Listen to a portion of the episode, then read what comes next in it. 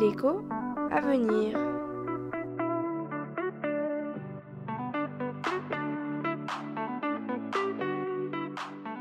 J'aimerais savoir quels sont les principes de la politique de concurrence de l'Union européenne.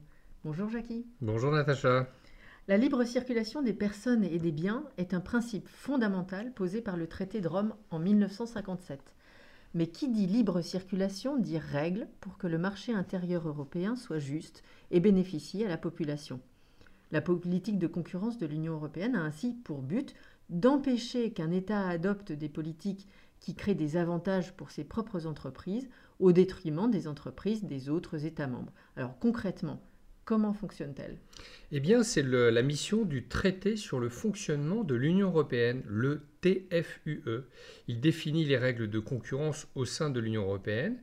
Ces dernières règles s'articulent autour de deux volets, un volet préventif et un volet répressif.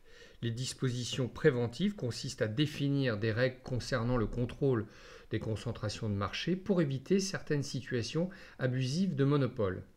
Les aides d'État sont également régulées afin d'empêcher les interventions publiques favorisant certaines entreprises ou certains secteurs et faussant ainsi le jeu de la concurrence au sein de l'UE.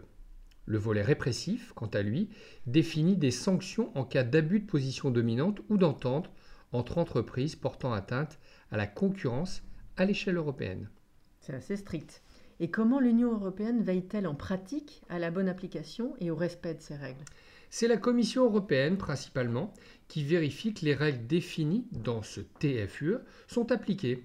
Par exemple, dans le cas du contrôle des concentrations, elle surveille les acquisitions et concentrations d'entreprises à l'échelle européenne et peut les interdire si elles donnent lieu à une importante diminution de la concurrence. En 2019, la Commission, nous en avons souvenir, a rejeté le projet de fusion entre Alstom et la branche ferroviaire de Siemens, les deux plus grands fournisseurs de matériel roulant européen. Alors, qu'en est-il des règles d'État? La réglementation européenne n'a-t-elle pas posé de problème en 2020 pendant le confinement alors que de nombreuses entreprises ne pouvaient plus fonctionner? C'est le rôle du TFUE qui prévoit, en cas de graves perturbations économiques subies par un État membre, des mesures spécifiques faisant exemption au contrôle des aides d'État prévues par l'UE. C'est ce qui s'est passé durant la pandémie avec les aides d'État visant à soutenir l'économie. Les aides d'État sont aussi bien contrôlées. Donc, j'imagine que la politique de concurrence économique de l'Union européenne n'est pas parfaite et qu'elle doit sans cesse s'adapter aux évolutions de marché, l'apparition de nouveaux biens, etc. Quels sont les principaux enjeux en termes de politique de concurrence aujourd'hui pour l'Union européenne? Eh bien, ils sont nombreux. La crise sanitaire, la crise énergétique, les tensions sur les chaînes logistiques, la crise des semi-conducteurs, la guerre en Ukraine font évoluer la perception des besoins économiques et de souveraineté de l'Union européenne. Certaines questions réapparaissent.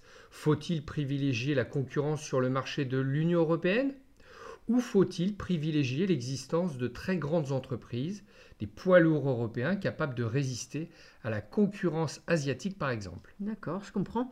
L'idée des politiques de concurrence est d'établir un niveau de compétition juste entre les pays européens.